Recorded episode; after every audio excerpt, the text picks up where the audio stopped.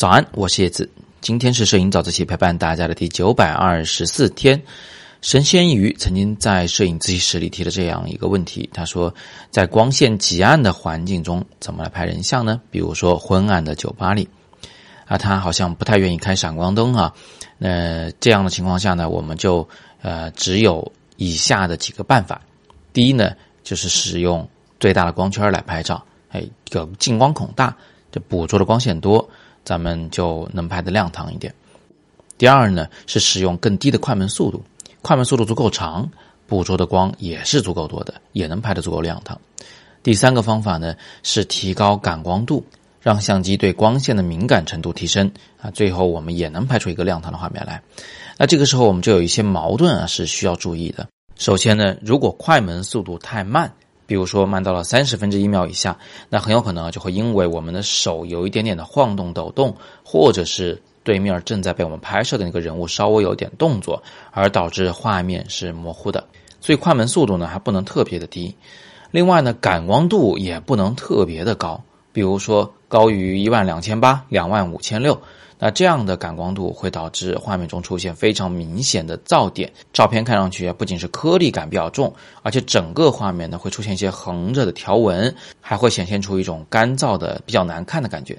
所以你看，本来我们有三个方法能把这个场景拍清楚：大光圈、低速快门、高感光度。但是现在呢，有两个值都受到限制。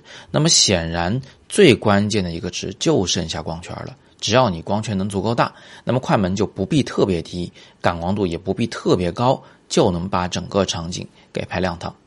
那我们到底需要多大的光圈才足以在一个极暗的光线下拍人像呢？按照我的经验，一般一点八就可以了。我自己就非常喜欢在弱光环境下拍照，我常使用的呢是一点四、一点八的光圈，三十分之一秒左右的快门速度，以及六千四左右的感光度。当然呢，我这三个值只能给你做个参考，因为你所面对的那个场景的亮度。我并不知道，它不可能跟我的拍摄环境是一模一样的。那么在这里其实还有一点需要注意啊，我们平时拍照呢更习惯的是使用光圈优先模式。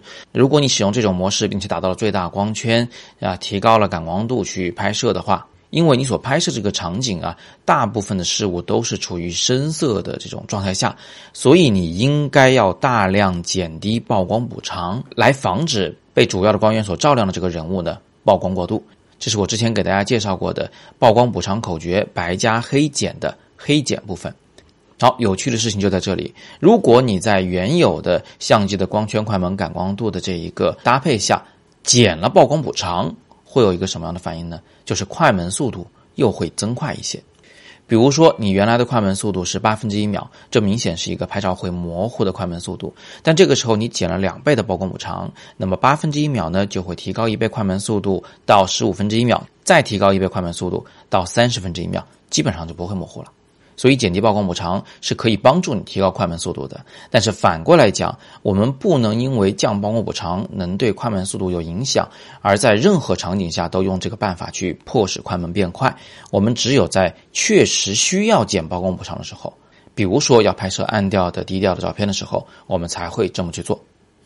最后给个小贴士，以上所有技巧都是针对相机的调整部分的。但是如果条件允许的话，其实我们还可能会考虑另一个做法，就是增强环境光的照明，或者呢把这姑娘从酒吧的这头拉到那头，哎，拉到比较明亮的一个角落再去拍照。好的，今天我们就聊这么多。有更多摄影问题，依然欢迎在底部向我留言。今天是摄影早自习陪伴大家的第九百六十四天，我是叶子，每天早上六点半，微信公众号“摄影早自习”，不见不散。Thank you.